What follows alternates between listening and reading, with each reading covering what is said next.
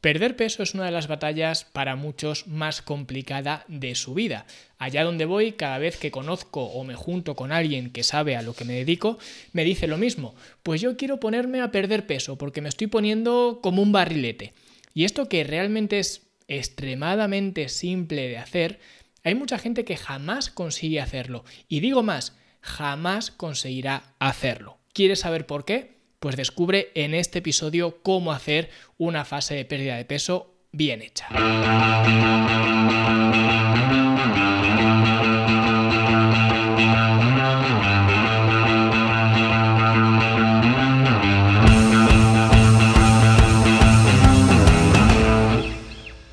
Primero que hay que entender es que perder peso viene aparejado de un déficit calórico. No hay más. El otro día escuché en un podcast a una chica experta en no sé qué historias que dijo una aberración y es que la ley de la termodinámica, o bueno, la primera ley de la termodinámica, no aplicaba en el cuerpo, que esto, ya digo, es una aberración es el principio de la conservación de la energía, o dicho de otra forma, la energía ni se crea ni se destruye, solamente se transforma.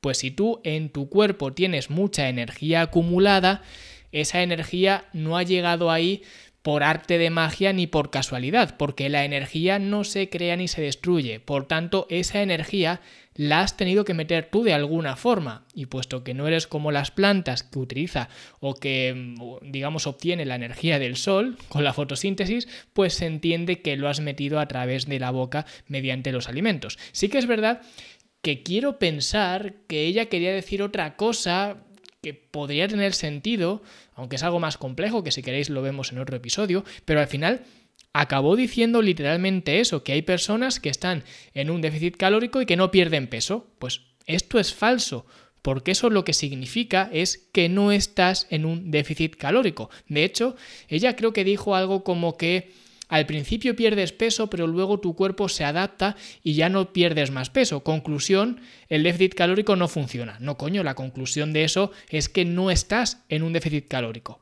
Que esto lo hablé hace poco, de hecho, en otro episodio, hablando sobre la adaptación metabólica, que es lo que ella comentaba. Pero bueno, el caso es que las personas que quieren perder peso y les cuesta hacerlo o no lo consiguen directamente, el problema que tienen no es con perder peso, sino con generar un déficit calórico, porque aquí es donde entran las diferentes estrategias que en realidad no hay ninguna mala estrategia. El otro día alguien me dejó un comentario en iBox agradeciéndome el episodio que hice sobre la dieta cetogénica, que ya es un episodio que tiene bastante tiempo, y fijaos lo que son las cosas, con lo crítico que soy yo con la dieta cetogénica y lo crítico que fui en ese episodio, porque simplemente pues reflejo lo que pienso de la dieta cetogénica y lo apoyé con evidencia, pues a mí sabéis que no me gusta en absoluto, pues esta persona me agradecía el episodio, fue muy educada y me decía a su vez, que por eso digo que fue muy educada, porque me agradecía el episodio, tanto ese como el resto de episodios, y me decía que él con la dieta cetogénica había conseguido perder no sé cuántos kilos y que le había ido muy bien.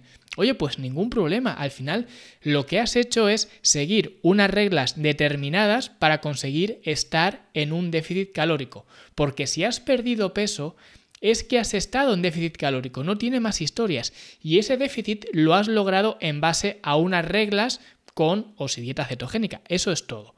Por tanto, tu preocupación debe ser cómo consigo un déficit calórico controlando las porciones con un plan de alimentación, que sería lo que yo recomiendo, haciendo ayunos, haciendo dietas cetogénicas, haciendo dietas paleo, dietas macrobióticas, da igual. El tema es el déficit calórico. Que mi libro, de hecho, Cómo perder grasa para siempre, que lo podéis encontrar en Amazon, podéis llegar eh, directamente desde fitnesslanube.com barra grasa, pues ahí explico al detalle todas estas dietas para que se vea cuál es el mecanismo por el cual funcionan. Y cuando entiendes esto es bastante simple. Entonces, voy a dar algunas claves para poder llevar a cabo una fase de pérdida de grasa como la que he llevado yo, que he mostrado en YouTube, donde he perdido más de 10 kilos en 100 días, que creo que fueron al final pues como 11 kilos o algo así, pero bueno, más de 10 kilos en 100 días, que es un periodo, los 100 días, relativamente amplio, pero no es tan grande al fin y al cabo, ¿vale? Es un poquito más de tres meses y es una cantidad de peso bastante sustancial.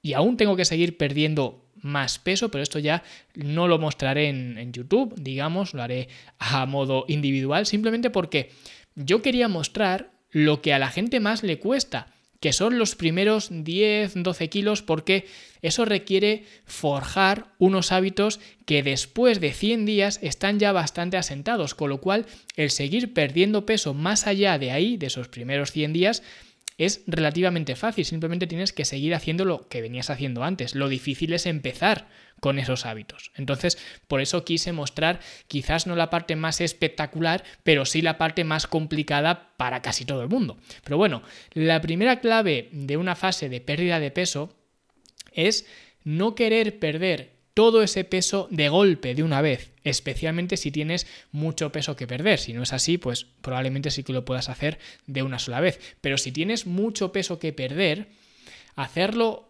todo de golpe no sería una muy buena idea.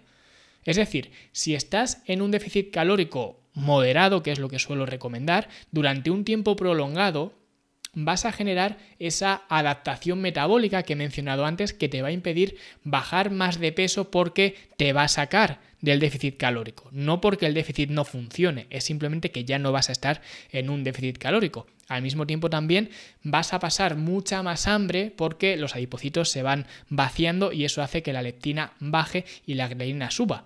Eso significa que vas a pasar más hambre y al mismo tiempo vas a estar mucho más perezoso porque el cuerpo va a tratar de conservar la mayor cantidad de energía posible. Por esta razón es por lo que la gente no consigue perder peso. Es básicamente las barreras que se encuentra la gente cuando intenta perder peso. La adaptación metabólica, la caída de la energía y el aumento dramático en muchos casos del hambre. Por eso la gente no consigue mantener las dietas.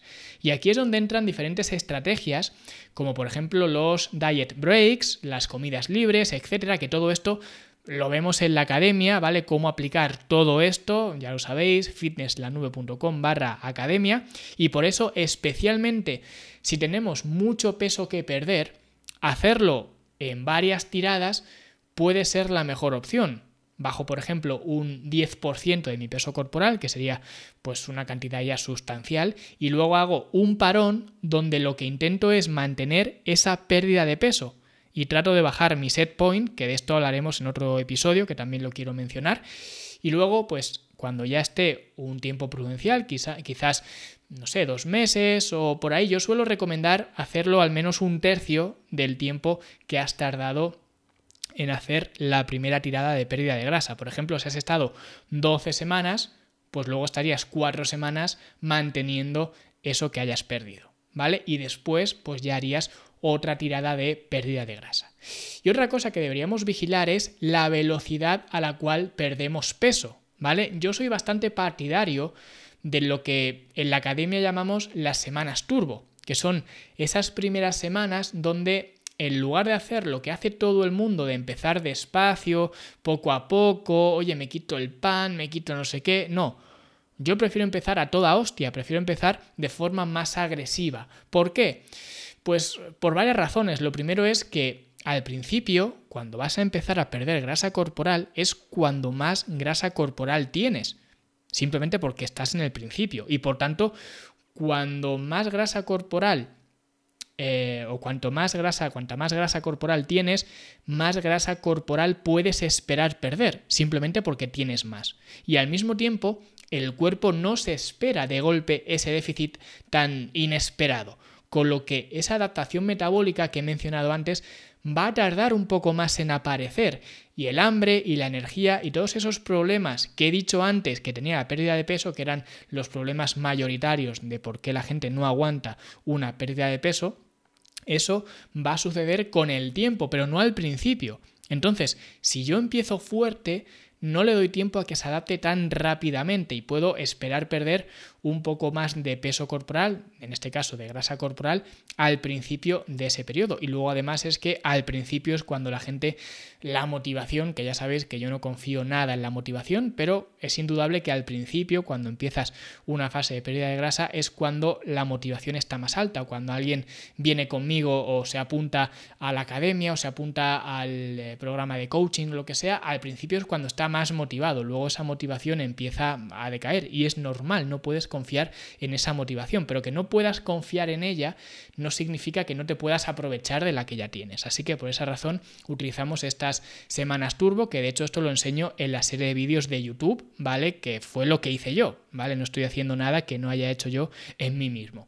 Y en esas primeras semanas va a ser cuando vas a perder bastante peso, pero luego hay que ajustar las cantidades hacia arriba, ¿vale? Es decir, salir de las semanas eh, turbo y meternos en las semanas crucero, que llamamos en la academia, porque las semanas turbo no son sostenibles, porque estamos en un déficit calórico bastante agresivo y te valen solamente para el principio. Así que luego subirás las cantidades y de esta forma vas a estar más saciado que antes, pero también vas a seguir perdiendo peso porque vas a seguir estando en un déficit calórico, ¿vale? Esta sería mi opción favorita, no es la única. Y de hecho, no siempre lo he hecho así. Pero sí que es verdad que en los últimos años lo suelo estar recomendando de esta forma, ¿vale? Y luego a partir de aquí ya la pérdida de peso se va a ralentizar mucho más, ¿vale? Quitando estas primeras semanas. Y lo que deberíamos buscar es perder entre un 0,5% y un 1% de pérdida de peso semanal, ¿vale? Al principio, ¿vale? Quitando de nuevo esas primeras semanas, será más cerca de un 1%, pero luego conforme hayas ido perdiendo más y más peso y avancen más las semanas, pues esto ya estará más cerca del 0,5%. Es normal. Y en pesos relativamente pequeños, un 0,5% es bastante poco peso en la báscula. ¿Vale? Entonces esto es algo que a mucha gente no le gusta ver, que ha perdido tan poco peso, 200 gramos o algo así, y parece que no hay progreso, pero sí que lo hay. No hay que alarmarse por eso, estás progresando. Y es un poco lo que deberías esperar perder. Y luego lo siguiente que recomendaría es hacer puntos de control puntos de control como los que hacemos en la academia y que de hecho me habéis visto a mí hacer en YouTube, ¿vale? Haciendo los de la academia, simplemente para revisar qué es lo que has hecho o qué es lo que no has hecho durante la semana y de esta forma ver qué puedes mejorar. Por ejemplo, una cosa que de hecho en los veranos me pasa siempre con la gente, con mis clientes, es que la gente normalmente en verano pues salimos más, tenemos más compromisos sociales, etcétera, y esto se traduce en que la adherencia a la alimentación es más baja, ¿vale? Ningún problema, pero la consecuencia es que probablemente tu pérdida de peso se va a ralentizar o a estancar, incluso tendremos que luchar para no retroceder, pero es normal teniendo en cuenta ese comportamiento. Y eso significa que la solución para esta situación no es hacer un ajuste en la alimentación y comer menos, porque quizás si veo que no pierdo peso, a lo mejor otro entrenador o no sé, o otro enfoque de cualquier persona sería bajar las cantidades y comer menos. Pero aquí la solución no es esa, aquí la solución es que aumentes tu adherencia con la alimentación, porque si tienes un 50% de adherencia, es decir, que de cada dos comidas solamente haces una conforme está descrito en el plan, ¿para qué voy a tocar el plan? aumenta tu adherencia y luego veremos, cuando tu adherencia sea más alta, veremos si ese plan funciona o no funciona o hay que adaptarlo. Pues para eso son los puntos de control, para ver qué es lo que se puede mejorar. Y si vemos que tenemos una adherencia a la alimentación muy baja, el problema no está en el plan de alimentación, el problema está en tu adherencia. Y por último, lo que recomendaría es que llevéis el déficit calórico, que ya hemos visto que es el paraguas que va a sostener digamos, la pérdida de peso, pues que lo llevéis en base a vuestras propias reglas. Por eso no me gustan las dietas con nombre propio, porque son reglas arbitrarias. Si a ti te encantan, no sé, las patatas, por ejemplo, que es, mi caso, a mí me gustan mucho las, las patatas, ¿por qué no vas a comer patata en tu alimentación? Porque lo dice X persona, si al final esos son como sectas, lo mío es lo bueno y lo tuyo no vale una mierda. Y no se dan cuenta que están siguiendo unas reglas que no son las suyas, cuando con sus propias reglas podrían conseguir lo mismo, porque otra cosa es que fuera que esas reglas son las reglas que hay que seguir, que por eso digo que es una secta, porque la gente que cree en esas cosas cree solamente en esas cosas y ya está. Entonces, si tú puedes conseguir lo mismo siguiendo tus propias reglas, va a ser mucho mejor porque lo vas a hacer de mucho mejor agrado porque son tus reglas. Por eso en la academia, con mis clientes de coaching, etcétera, siempre enseño a crear su plan de alimentación sobre un marco que yo les doy, pero con sus propias reglas, porque sé que esa es la única forma de que lo sigan.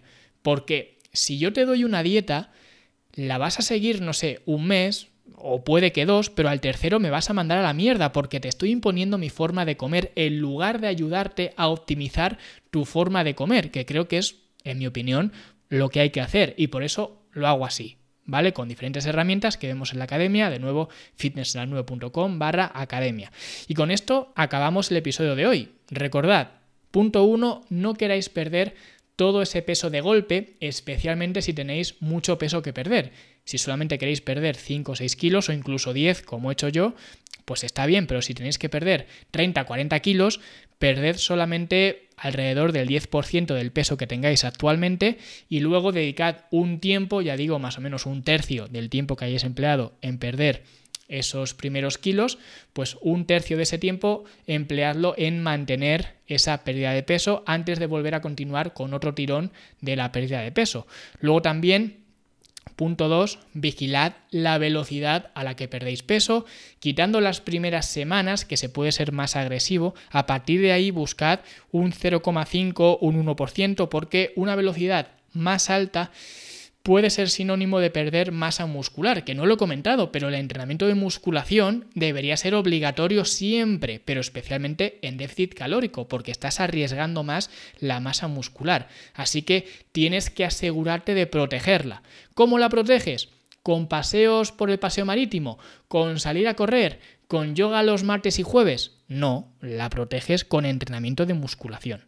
Luego también haced puntos de control donde vayáis registrando vuestro progreso, que esto lo podéis hacer en un Excel mismamente o en un cuaderno a mano y si estáis en la academia pues ya lo tenéis ahí, la herramienta para hacer puntos de control. Y lo último y no menos importante es que ese déficit calórico que va a ser lo primordial para que perdáis peso, lo sigáis bajo vuestras propias reglas, que esto de nuevo si estáis en la academia lo aprendéis a hacer, no es difícil, pero hay que estar dispuesto a dedicarle algo de tiempo. Al final, lo fácil, lo fácil para mí me refiero, es darte un papel con tus comidas como haría un nutricionista. Pegas la dieta en la nevera, la sigues dos días a la semana y ya está, está bien. Pero si quieres algo que realmente te suponga un cambio, tienes que implicarte en el proceso, más allá de poner un imán a un papel en la nevera. ¿Vale? Así que ya lo sabéis, así es como deberéis afrontar una fase de pérdida de peso. Si queréis ver la serie de vídeos de perder más de 10 kilos en 100 días, la tenéis en YouTube. Luis Carballo es el nombre de mi canal,